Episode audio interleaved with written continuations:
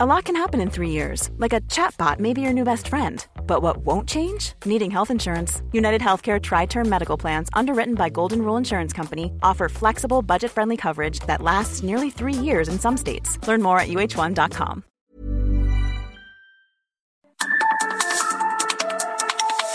De norte a sur, las coordenadas de la información.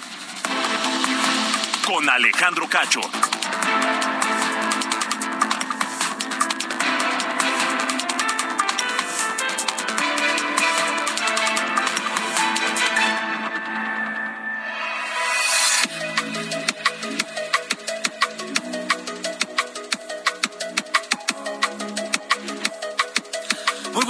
Son las ocho en punto, tiempo del centro de la República Mexicana. Bienvenidos a De Norte a Sur, este lunes 24 de octubre de 2022. Yo soy Alejandro Cacho y le agradezco que me permita acompañarle la próxima hora, donde quiera que se encuentre, escuchando la red nacional de Heraldo Radio en toda la República Mexicana y más allá de nuestras fronteras también, por supuesto, a través de Now Media en los Estados Unidos.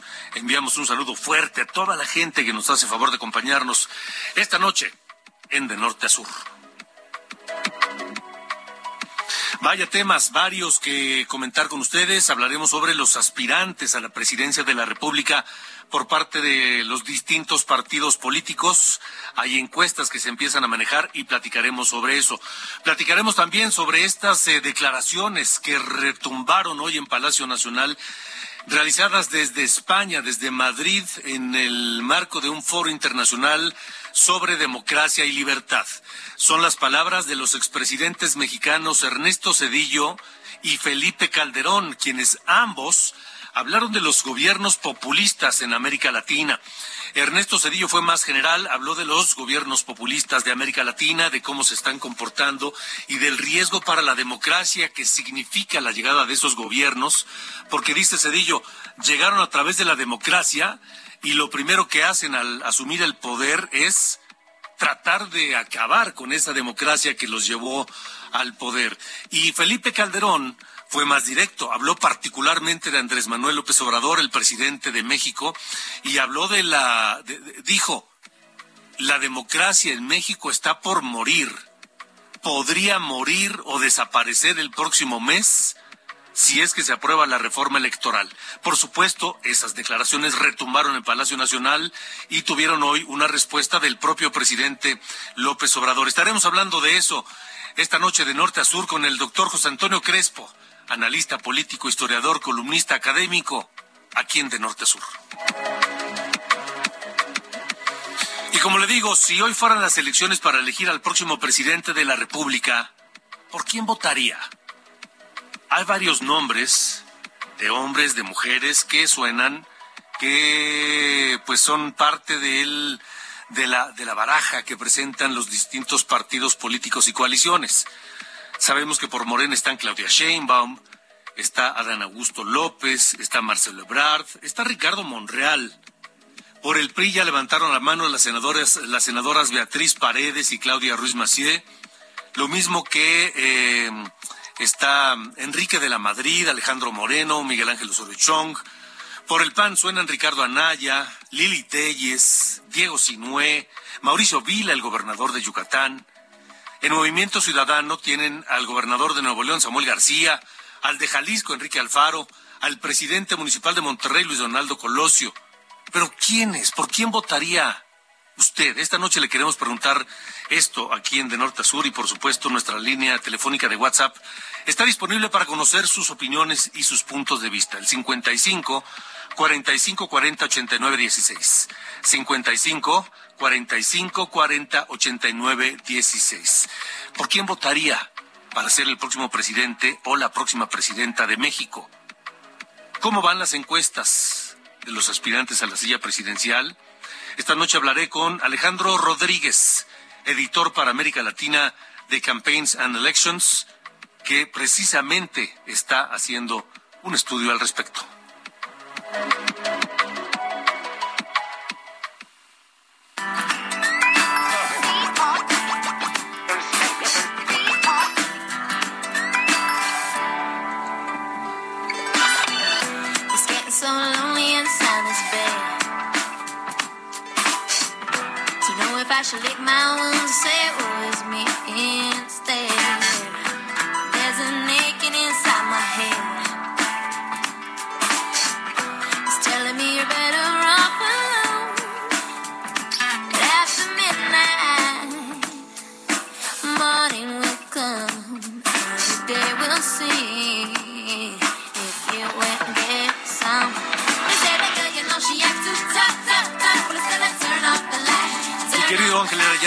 noche. Qué buen ritmo para comenzar la semana musical aquí en De Norte a Sur.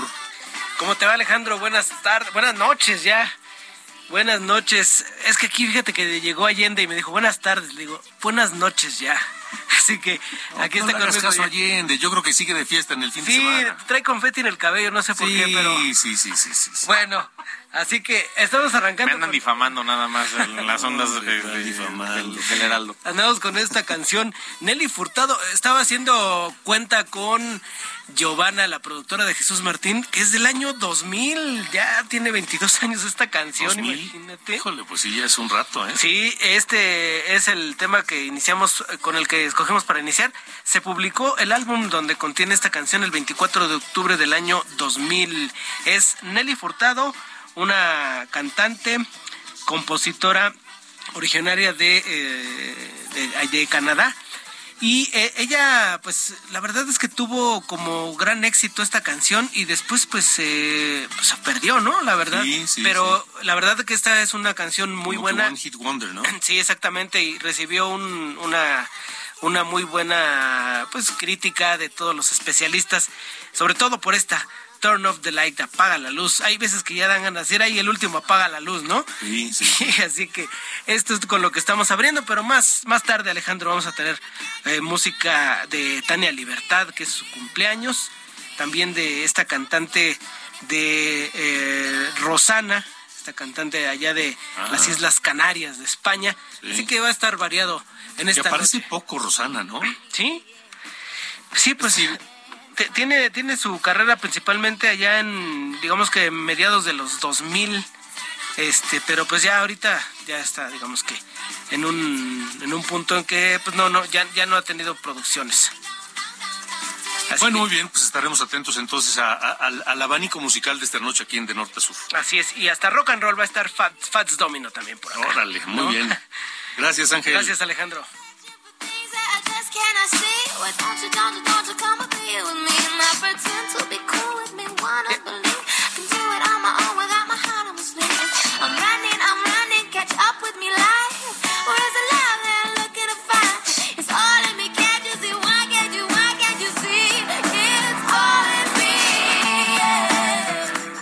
De norte a sur, las coordenadas de la información.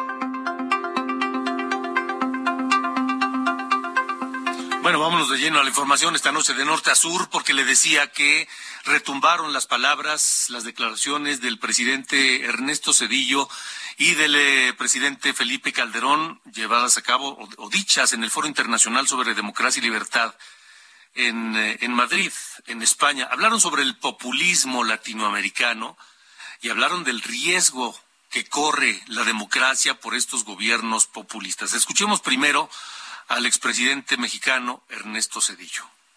Para el 2025 no hay manera de evitar de que se declare que entre el 2015 y el 2025 el crecimiento, si acaso, de América Latina fue un crecimiento mediocre y que en esa década habrá habido un retroceso en los avances de reducción de la pobreza y reducción de la desigualdad en nuestra región. Es que esta triste eh, situación tiene que ver con la actuación de nuestros gobiernos, en la mayoría de nuestros países. Pues son eh, muchos gobiernos donde los liderazgos han surgido como en los populismos eh, clásicos, prometiendo que el maná caerá del cielo, fórmulas mágicas para resolver nuestros problemas y culpar siempre a los otros, a los otros, los otros puede ser el pasado, los otros pueden ser los eh,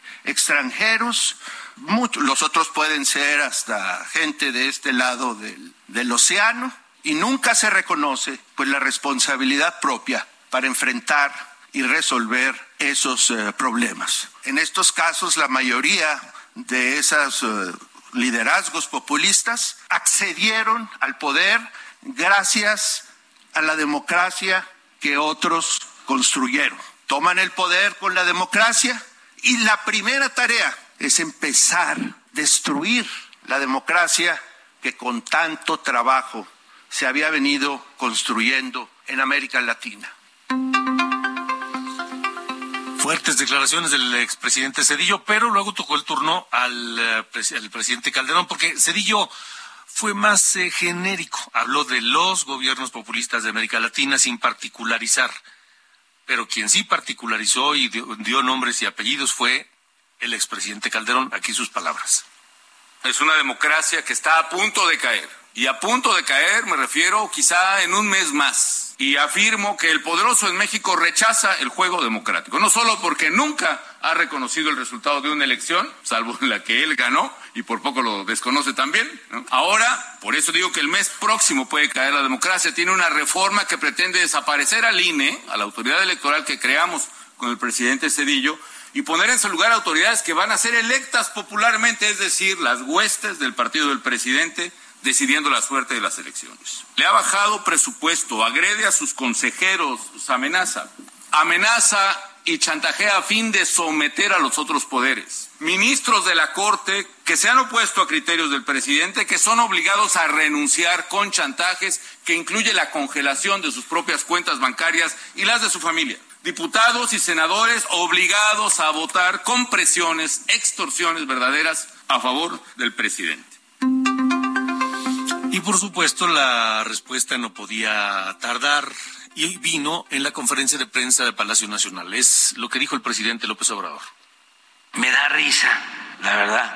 Y yo les pido a todos que no nos enojemos sobre lo que dice Cedillo o Calderón en España. ¿Que nos podemos molestar? No, ternuritas. Si el señor Cedillo convirtió las deudas privadas de unos cuantos en deuda pública con el Fobaproa. Calderón hablando de democracia, si se robaron la presidencia, y él lo sabe, y hablando de, de seguridad, Calderón, cuando declara la guerra y convierte en su brazo derecho a García Luna, que está en la cárcel, eh, es un timbre de orgullo que esta gente corrupta cuestione lo que estamos haciendo. Esta noche le agradezco nuevamente al doctor José Antonio Crespo, analista, historiador, académico, columnista, que esté con nosotros para conocer pues su punto de vista, su análisis sobre estas declaraciones. Doctor Crespo, gracias por estar aquí. Buenas noches. ¿Qué tal? Buenas noches. Bueno, pues muchos coincidimos con lo que dijo Cedillo y Calderón también. En el caso específico de México, lo que dijo Calderón, pues muchos así lo vemos. Y el caso de lo que dice Cedillo, pues va, hay muchos casos que efectivamente gobiernos populistas se les llama de diferentes maneras y liberales. Hay muchísima bibliografía eh, contemporánea de autores, de, de politólogos de diferentes partes del mundo que eh, registran ese fenómeno.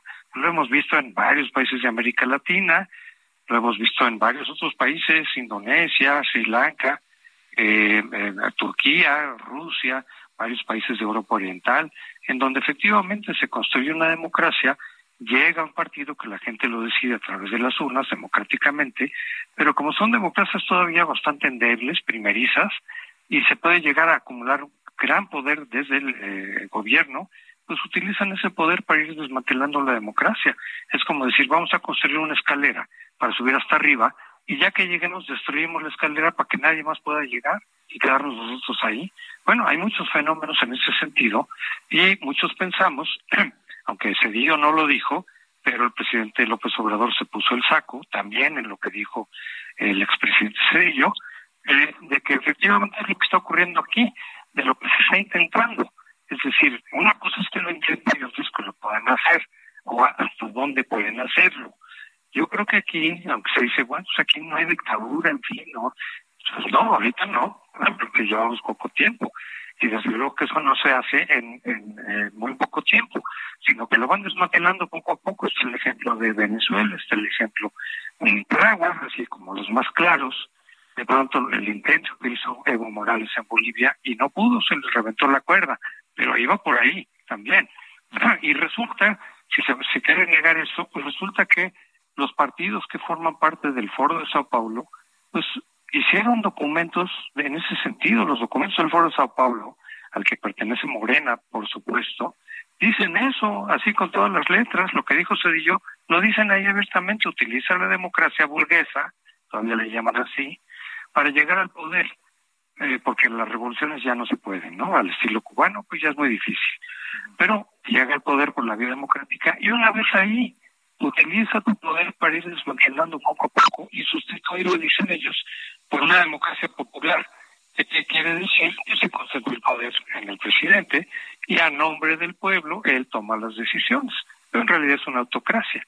Y eso lo hemos visto en muchos países. No están hablando de nada que no esté ocurriendo, sino que, pues, por supuesto, que está totalmente documentado, se conoce totalmente todos esos procedimientos.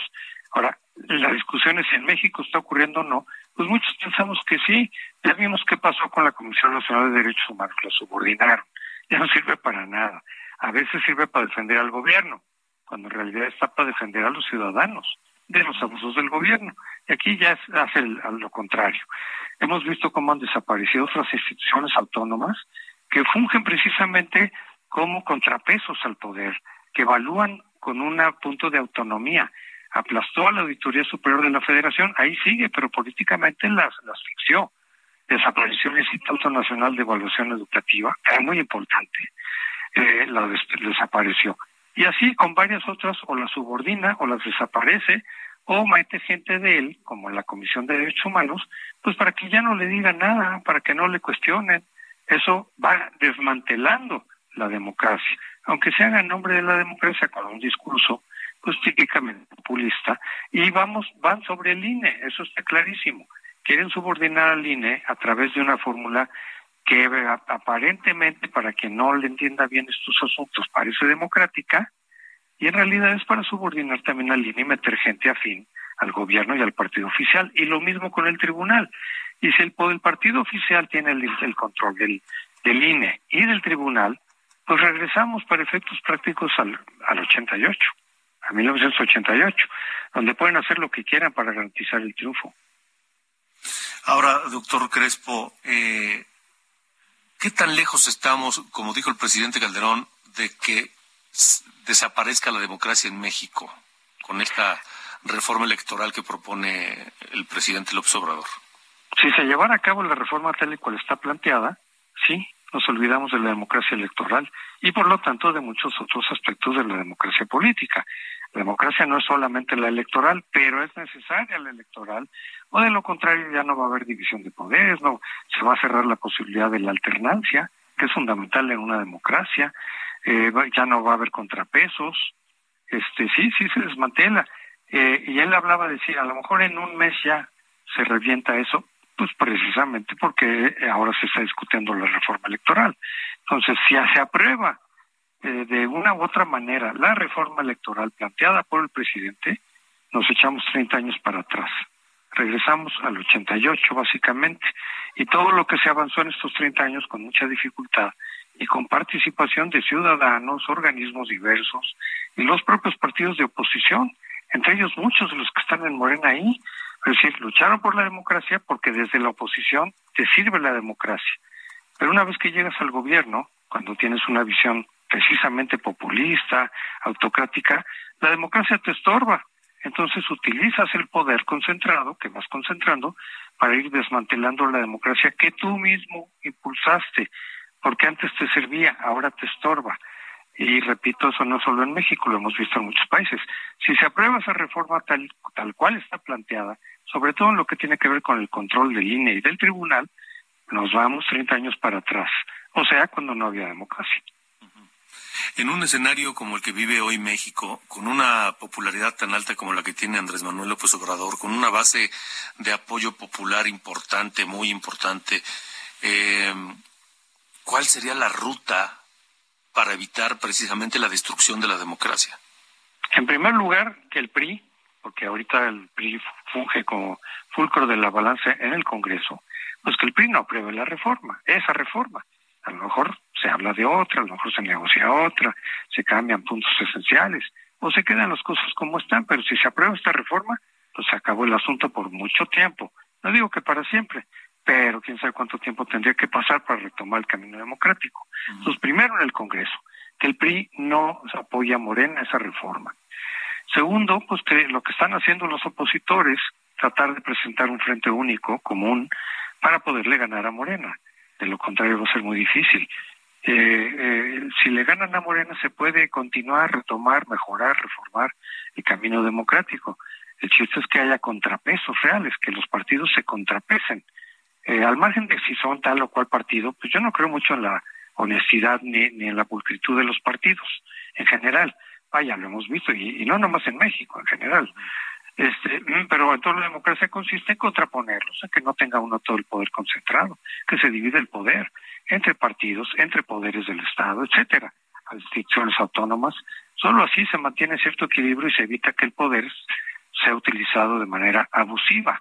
Esa es la democracia, de eso se trata. Entonces, si ahorita hay un partido que está concentrando mucho poder y que lo está utilizando para desmantelar la democracia, pues lo que correspondería para la oposición y los que no queremos que se acabe la democracia, pues es eso, buscar un frente único, porque solo así se tendrá alguna oportunidad y ni siquiera garantía de que se pueda frenar este este proceso que va en detrimento de la democracia hacia un, no digo que una dictadura militar, pero sí una autocracia de las que hemos visto en muchos otros países.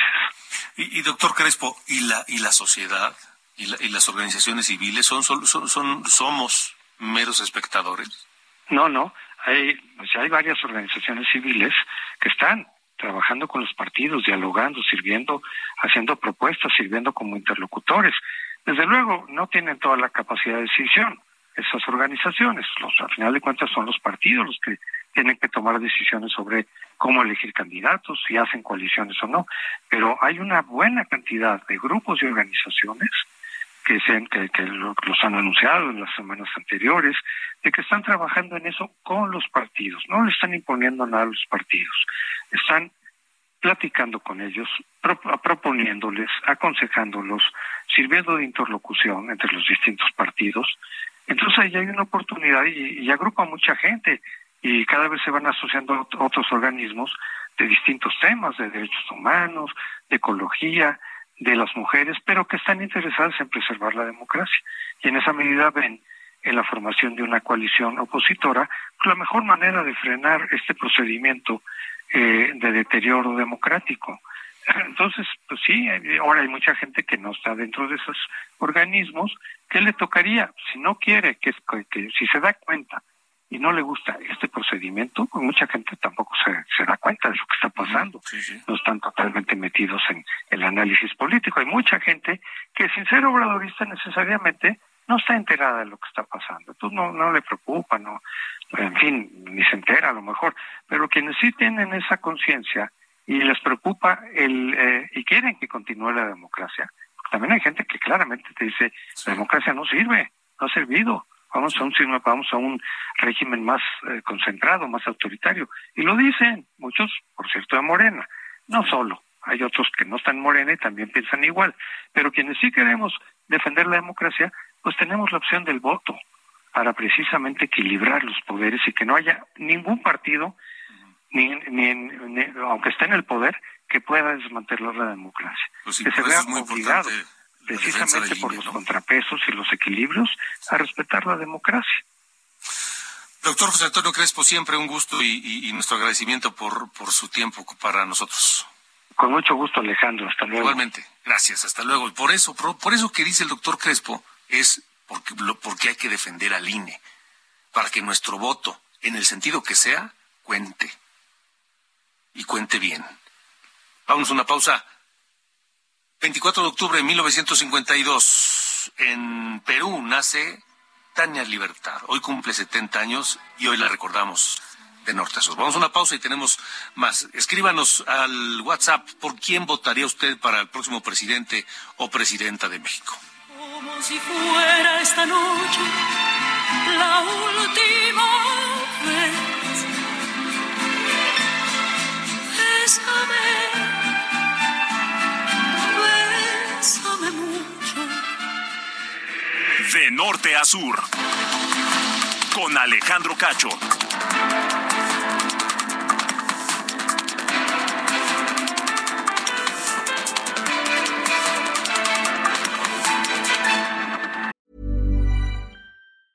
Jewelry isn't a gift you give just once. It's a way to remind your loved one of a beautiful moment every time they see it. Blue Nile can help you find the gift that says how you feel and says it beautifully with expert guidance and a wide assortment of jewelry of the highest quality at the best price. Go to BlueNile.com and experience the convenience of shopping Blue Nile, the original online jeweler since 1999. That's BlueNile.com to find the perfect jewelry gift for any occasion. BlueNile.com.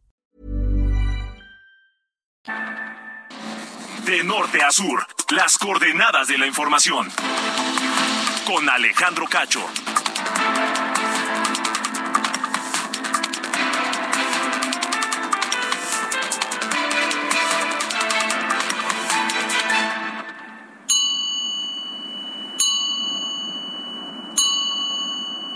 Our life together is so precious.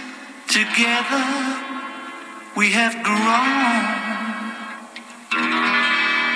We have 24 de octubre de 1980 sale en el Reino Unido este single llamado Just Like Starting Over, canción publicada en el Double Fantasy, así se llamó el álbum, uno de los eh, éxitos más recientes de John Lennon.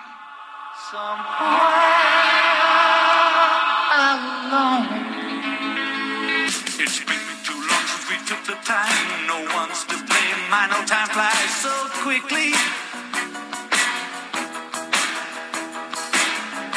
But when I see you, darling, it's like.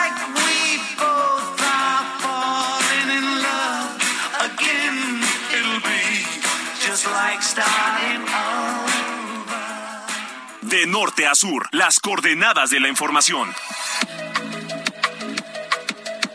Noches, estas son las noticias de norte a sur. Hace unos minutos, la Fiscalía General de la República confirmó en un comunicado que ya fue cerrada la carpeta de investigación que se abrió por delitos electorales contra Pío López Obrador, hermano del presidente, luego de que un juez determinó que no existen pruebas suficientes en su contra. La Junta de Coordinación Política de la Cámara de Diputados ya analiza las 104 iniciativas presentadas en temas políticos electorales para iniciar mañana la construcción del dictamen de la reforma electoral enviada por el presidente López Obrador. Por cierto, la Comisión de Venecia alertó que la propuesta de reforma electoral del presidente genera altos riesgos en contra de la imparcialidad e independencia de las autoridades electorales y pone en desventaja a los grupos políticos más pequeños. El ex procurador de justicia Jesús Murillo Caram está en terapia intensiva después de una cirugía urgente en el Hospital de Cardiología. Recordemos que el 19 de octubre tuvo que ser trasladado del reclusorio norte, donde cumple la medida cautelar de prisión preventiva por el caso Ayotzinapa, al Hospital General de Choco para atender su estado de salud. Gobernador de Tamaulipas, Francisco Javier García Cabeza de Vaca, fue electo como consejero nacional del PAN, elección que se llevó a cabo sin que estuviera presente y a pesar de las acusaciones en su contra por delincuencia organizada. En sesión extraordinaria, el Congreso de Veracruz aprobó por mayoría la minuta para ampliar hasta 2028 la participación de las Fuerzas Armadas en tareas de seguridad pública. Finalmente, el secretario de Gobernación, Adán Augusto López, pidió que se lea bien la Constitución al afirmar que todo ciudadano mexicano puede aspirar a ser candidato a la presidencia. En respuesta a quienes criticaron sus declaraciones de que un militar puede ser candidato, dijo, sin que eso signifique la militarización. Soy Diana Bautista y estas fueron las noticias de norte a sur.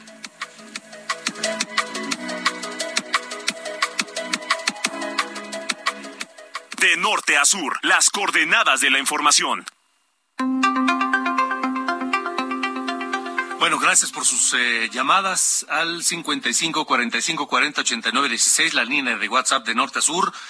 Y esta noche les estamos preguntando por quién, por quién quieren votar, por quién votarían para ser presidente o presidenta de México. Aquí nos dicen la reforma electoral tendría que ser eminente toda la plantilla de ejecutivos del sistema electoral. Yo votaré por Claudia, Klaus para presidenta. Nos dicen acá, aquí Oscar Sánchez, yo votaría por todos menos por Morena. Y dice Oscar Sánchez, pues ya valió la democracia si está en manos del PRI.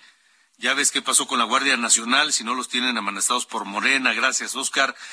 Buenas noches. Yo votaré por aquel que sea justo, experimentado, valiente, congruente, inteligente, honesto y responsable, dice Héctor Cortés. Gracias, Héctor. Eh, me recomiendan un libro este jueguito entre Cedillo y Calderón ante sus declaraciones contra López Obrador es un juego político. Coincido con muchas cosas con ambos opositores, sin embargo el comentario de esta noche es, si usted quiere pasar un buen rato de ocio, le voy a recomendar un libro que acaba de salir al mercado. Saludos Antonio Gándara de Guadalajara, Jalisco, siempre escuchando periodismo de fondo. Gracias, gracias. Este Antonio Gándara de Guadalajara y me manda aquí dice México Bizarro de Alejandro Rosas. Ah, sí, Julio Patán, ¿cómo no? Morenada se llama. Historias de cómo dinamitar un país. Es el libro que recomienda eh, esta noche Antonio Gándara desde Guadalajara, que siempre escucha de norte a sur. Gracias. Soy Manuel Blanco, dentro de la lista de candidatos y conforme al comentario de Cedillo, entonces la lista faltó el nombre de Malo, digo, de AMLO. Ejemplo, los vecinos. No lo entendí mucho, pero lo leí tal cual. Gracias por, por, por escribirnos y por escuchar de norte a sur. Eh, yo votaría por Claudia porque de los de la oposición ya no quiero que regresen, porque nada más regresan a robar para hacerse ricos a nuestras costillas. Nos dicen aquí, ¿quién nos dice esto? Teo. Bueno, gracias, Teo. Síganos escribiendo. ¿Por quién votarían para ser presidente o presidenta de México? 55 40, 55 45 40 89 16. Lo repito, 55 45 40 89 16. Son las 8 con 36.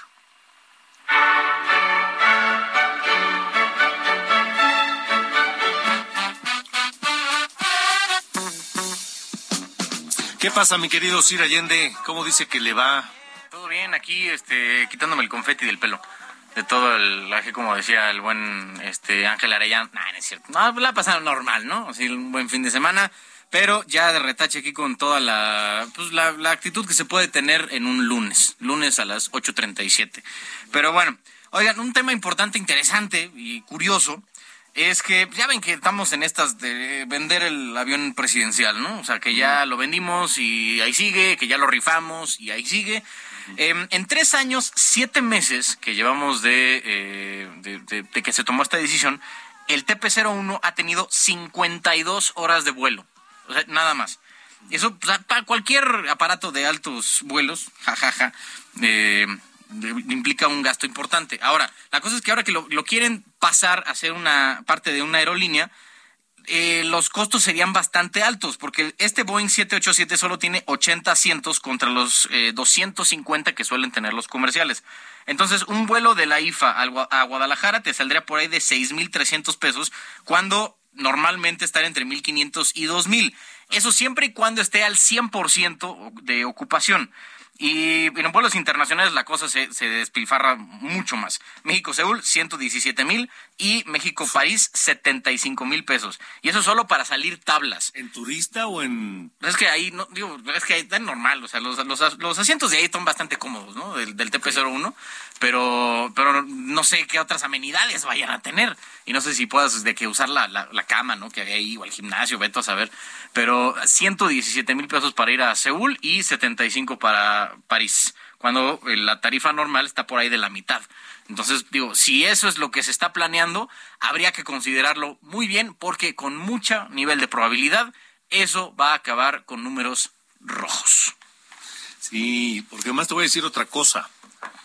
El avión no solamente hay que cambiarle los, los asientos, hay que cambiar la configuración en, entera del, del, avión, las computadoras, los sistemas de seguridad, este, los radares, en fin, los sistemas de comunicación. porque no es lo mismo todo eso, los temas de seguridad, los radares, los sistemas de comunicación, de un avión que se hace para un presidente, quien sea ese presidente de cualquier país, que un avión comercial.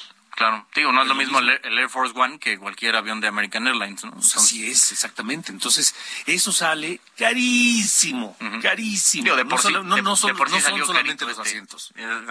De por sí salió carito este, ahora imagínate, re- desreconfigurarlo, la cosa estaría bastante canija. Pero bueno, es el, pro- el proyecto que tienen entre manos y dudo mucho que salga bien, si es que lo ejecutan. Estoy de acuerdo.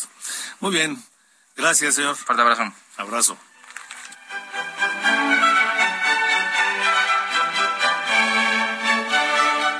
De norte a sur, las coordenadas de la información. Continuamos, son las 8.39 y esta noche preguntamos aquí en De Norte a Sur, ¿por quién votarían ustedes para próximo presidente o presidenta de México? Y se los preguntamos y hemos recibido comentarios y los seguimos recibiendo en el 55 45 40 89 16. ¿Por qué preguntamos esto? Porque, bueno, eh, este, eh, eh, Campaigns and Elections, esta publicación eh, para América Latina que dirige Alejandro Rodríguez, se está ocupando precisamente de esta evaluación. Y saludo esta noche aquí en De Norte a Sur Alejandro Rodríguez. ¿Cómo te va, Alejandro? Buenas noches. Tocayo, un placer saludarte, por supuesto, y gracias por este espacio para hablar de esta medición número 23 ya de los presidenciables rumbo al 2024. ¿Y qué te dicen los números? Mira, eh, podríamos resumirlo muy fácil. Morena, Verde y PT crecen. El PRI pelea con MC por el cuarto lugar, eso en cuanto a partidos. En cuanto a la alianza, la gente cada vez quiere menos una alianza. Si es que hubiera, la preferirían con el PRI, el PAN y el PRD que PAN, PRD y MC. Y en el caso de las corcholatas de Morena, Claudia Sheinbaum empieza a despegarse de Marcelo Ebrard cuando hablamos de una medición entre las cinco corcholatas que el presidente se ha empeñado en decir que son las que están corriendo en este momento. Ok, entonces se perfilaría, de acuerdo a estos números, Claudia Sheinbaum por Morena. Así es, Claudia Sheinbaum eh, está ya a seis puntos de Marcelo Ebrard, 40 de Claudia Sheinbaum contra 34 de Marcelo Ebrard, cuando hacemos la medición entre las cinco corcholatas, teniendo la tercera posición a Dan Augusto López, le sigue Ricardo Monreal y por último Gerardo Fernández Noroña. Si nos fuéramos solamente a los tres, vamos a llamarlos punteros, eh, Marcelo Ebrard estaría abajo tres puntos de Claudia Sheinbaum, que tendría 43% de gente que la quiere como candidata, y Adán Augusto crecería hasta el 17% de intención de voto, siendo en este caso uno de los que más ha crecido, si tomamos en cuenta que empezó con siete puntos y hoy lleva 17, aunque se encuentra prácticamente lejos del primero y el segundo lugar, específicamente de Claudia Sheinbaum. Nosotros también quisimos saber, Alejandro, para la gente, quién de los tres aspirantes o de estos tres aspirantes más adelantados de Morena puede ser el que seguiría cabalidad los ideales, proyectos y pasos de Andrés Manuel López Obrador. Y la gente coincide en que es Claudia Sheinbaum con el 42% eh, de aprobación en este caso, de que es Claudia Sheinbaum la que más seguiría los pasos de Andrés Manuel, seguido eh, por Adán Augusto López, que tiene el 30%, y el que menos representa estos ideales para los votantes en general sería Marcelo Ebrard. Eh, bueno, eso, eso por el lado de Morena y digamos, pues la, la coalición de Morena, PT y Verde, ¿no? Así es, es correcto. Ahora, ¿qué hay del lado de la oposición? Del lado de la oposición nos vamos a encontrar con una Lili Telles que sorprende. Fíjate, hasta antes de que Lili Telles entrara a esta contienda como parte de los aspirantes panistas, quien más aprobación tenía para ser el candidato era Ricardo Anaya. Digamos que él estaba muy lejos de todos los demás. A medida de que ha ido desapareciendo del mapa, solamente con videos esporádicos, eh, Lili Telles hoy aparece en esta medición número 23 como la más adelantada de los panistas, le sigue a Ricardo Anaya, le sigue a él Santiago Krill, prácticamente en un empate estos tres, 23 de Lili Telles, Ricardo Anaya con 20% y Santiago Krill con el 19%. Cerca le sigue el gobernador de Yucatán, Mauricio Vila, y posteriormente Mauricio Curia, el gobernador de Querétaro. Eso es cuando hablamos específicamente de los panistas. Cuando hablamos de los priistas, Enrique de la Madrid se encuentra eh, arriba con el 36% eh, de aprobación de la gente que le gustaría que fuera candidato y Miguel Ángel Osorio Chong con el 29%. De Alito, de Ulises Ruiz, de Alejandro Murat prácticamente no hablamos porque estamos hablando de que tienen menos del 7% y solamente Claudia Ruiz Maciú está cerca de estos dos punteros con el 22%. Y en MC, el gran puntero es Luis Donaldo Colosio, 60 eh, de cada 100 personas dicen que les gustaría verlo como candidato de MC, aunque él constantemente ha dicho que no. Si hiciéramos un mix, Alejandro, de todos estos candidatos, ¿y quién les gustaría en dado caso de que hubiera una gran alianza que fuera el candidato? Luis Donaldo Colosio aventajaría a todos prácticamente con el 38% de aprobación y le seguiría Lili Telles con el 21% ahí cerquita y que podría tal vez pegar, si es que así fuera el caso, Mauricio Vila, el gobernador de Yucatán, les gustaría que fuera quien encabezara una gran alianza. Me llama la atención el porcentaje que nos comentas que tiene Enrique de la Madrid, está creciendo, ¿no? Enrique de la Madrid ha crecido, eh, le ha atinado muy bien a su eh, a, lo que él está platicando, a lo que él está llevando a estos foros. Tiene una narrativa que le gusta a la gente antimorena. Vaya esto de hablar del nuevo aeropuerto, eh, de retomar, bueno, tiene un apellido que les llama la atención y que es conocido y se ha posicionado por encima incluso de Miguel Ángel Osorio Chong, que no ha dicho tampoco mucho, que tiene ahí sus videos de, de Instagram que lo hemos podido ver, y que es la forma en la que él se está moviendo y que le va mucho mejor a Enrique de la Madrid de algunos que algunos que ya han dicho que quieren como Alejandro Murat, exgobernador de, de Oaxaca, o que Alito Moreno, el líder del PRI, que tiene apenas el 4% de intención de voto. Yo creo que descartaríamos a Alejandro Moreno, este completamente, sin duda. Y algunos otros, pero pero sí me llama la atención el crecimiento que ha tenido Enrique de la Madrid. Este y Luis Donaldo Colosio, pues yo no sé qué va a hacer Movimiento Ciudadano porque tiene un, un, perfil en, en, Colosio que pues eh, podría ser competitivo, pero eh, quién sabe si Colosio a la mera hora no quiera, ¿no?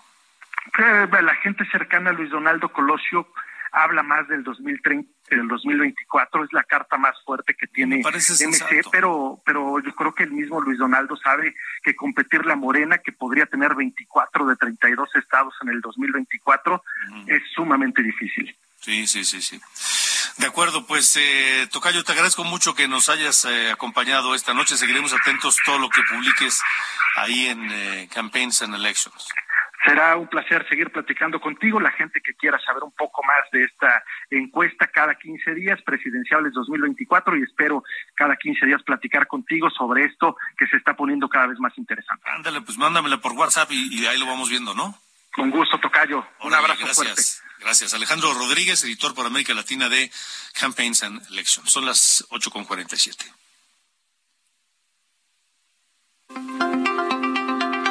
Vamos a lo que dijo el de una, una comparecencia un poco ríspida, la del director de Pemex, Elia Castillo. Buena noche. Hola, Elia. Bueno, creo que no tenemos a Elia Castillo. Un momento más, a ver si logramos la comunicación de esta, de esta comparecencia del eh, director de Petróleos Mexicanos. Eh, Elia, te escuchamos. buenas noches. Sí. Muy buenas noches, Alejandro. Te saludo con mucho gusto a ti, al teleauditorio. Bueno, pues así es, el director general de Petróleos Mexicanos, Octavio Romero Oropesa, negó la promesa de campaña del presidente Andrés Manuel López Obrador de bajar el costo de la gasolina a 10 pesos. Durante su comparecencia este lunes ante integrantes de las Comisiones Unidas de Energía e Infraestructura de la Cámara de Diputados, con motivo de la glosa por el cuarto informe de gobierno del presidente Andrés Manuel López Obrador, el funcionario fue cuestionado por los legisladores de oposición sobre el aumento del costo de las gasolinas que contrastan con la promesa de campaña del titular del Ejecutivo. Al respecto, rechazó que el mandatario haya hecho tal ofrecimiento. Escuchemos parte de lo que se vivió durante la comparecencia en este tema. No sé de dónde sacó usted la cifra de 10 pesos la gasolina. El presidente jamás dijo eso, el compromiso del presidente fue que la gasolina no iba a subir por arriba del índice inflacionario. Eso se ha venido cumpliendo desde el primer momento, desde el primer día de esta administración. La gasolina no ha rebasado el tope inflacionario. Que venían son de paz, pero creo que no se puede.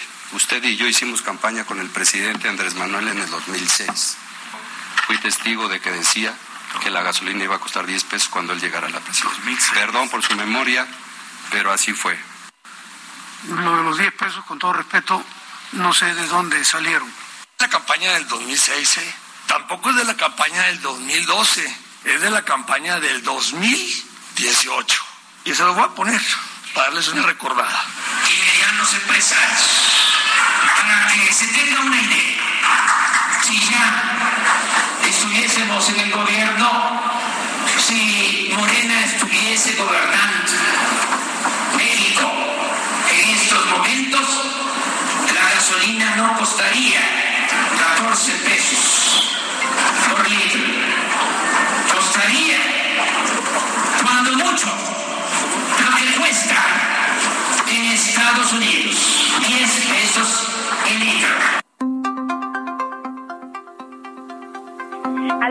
Pues luego de estas, eh, Alejandro, luego de estos cuestionamientos y en una comparecencia que duró cuatro horas, en donde, bueno, pues estuvieron al día los reclamos por parte de diputados de oposición sobre la situación financiera que enfrenta la empresa productiva del Estado, bueno, pues el funcionario se molestó ante estos cuestionamientos y así cerró su comparecencia ante eh, las comisiones unidas de la Cámara de Diputados. Ya soy, como dicen en mi pueblo, coyota balaseada o perro paleón por ti, ya me las conozco. Le responda, pues les digo que son unos mentirosos, mentecatos, ignorantes.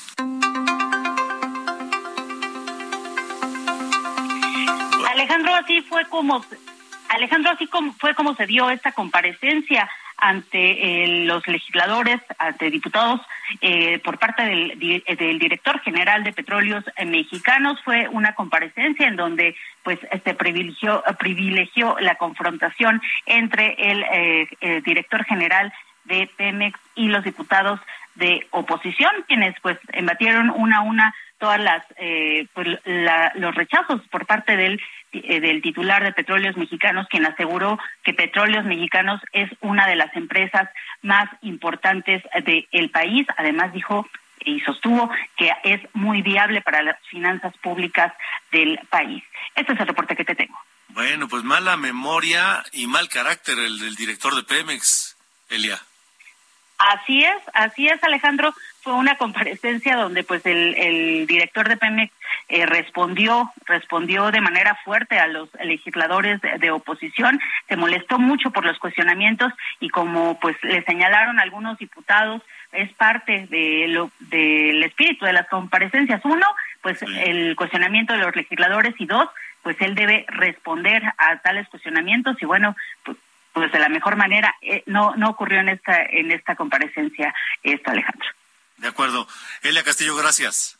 muy buena Hasta luego, buena noche. De norte a sur, las coordenadas de la información. Bueno, vamos rápidamente con eh, mi compañera Diana Martínez, porque un juez federal suspendió indefinidamente la transferencia del control operativo y administrativo de la Guardia Nacional a la Secretaría de la Defensa Nacional. Diana. ¿Qué tal Alejandro? Te saludo con gusto.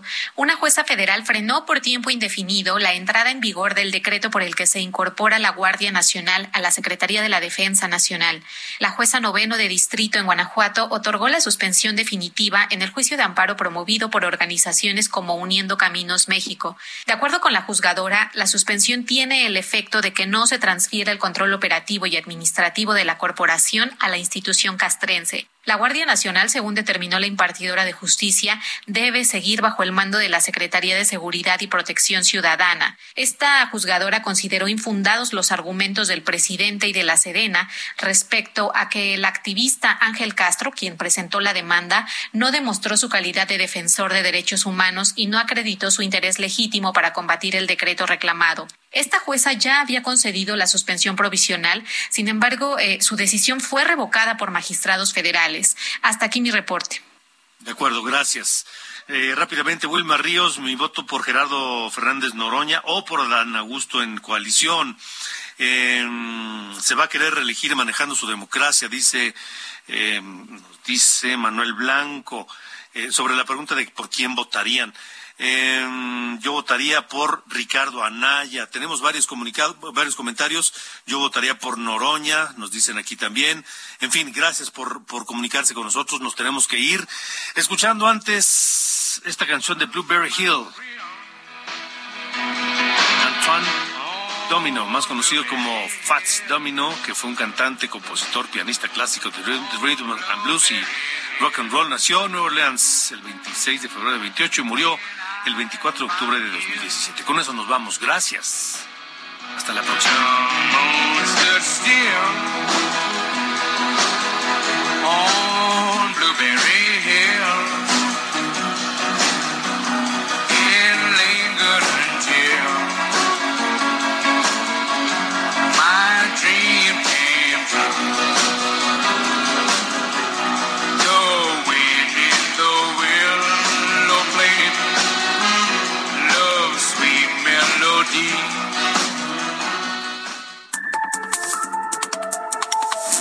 Fue De Norte a Sur, las coordenadas de la información. Con Alejandro Cacho.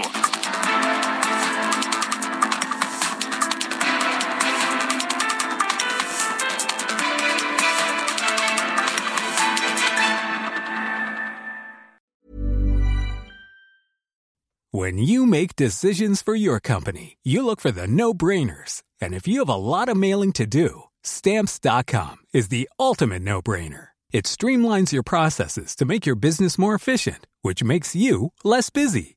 Mail checks, invoices, legal documents, and everything you need to keep your business running with stamps.com. Seamlessly connect with every major marketplace and shopping cart. Schedule package pickups and see your cheapest and fastest shipping options from different carriers with rates up to 89% off USPS and UPS rates. And with the stamps.com mobile app, you can take care of mailing and shipping wherever you are. Make the same no-brainer decision as over 1 million other businesses with stamps.com. Sign up with code program for a 4-week trial plus free postage and a free digital scale. No long-term commitments or contracts. That's stamps.com. Code program.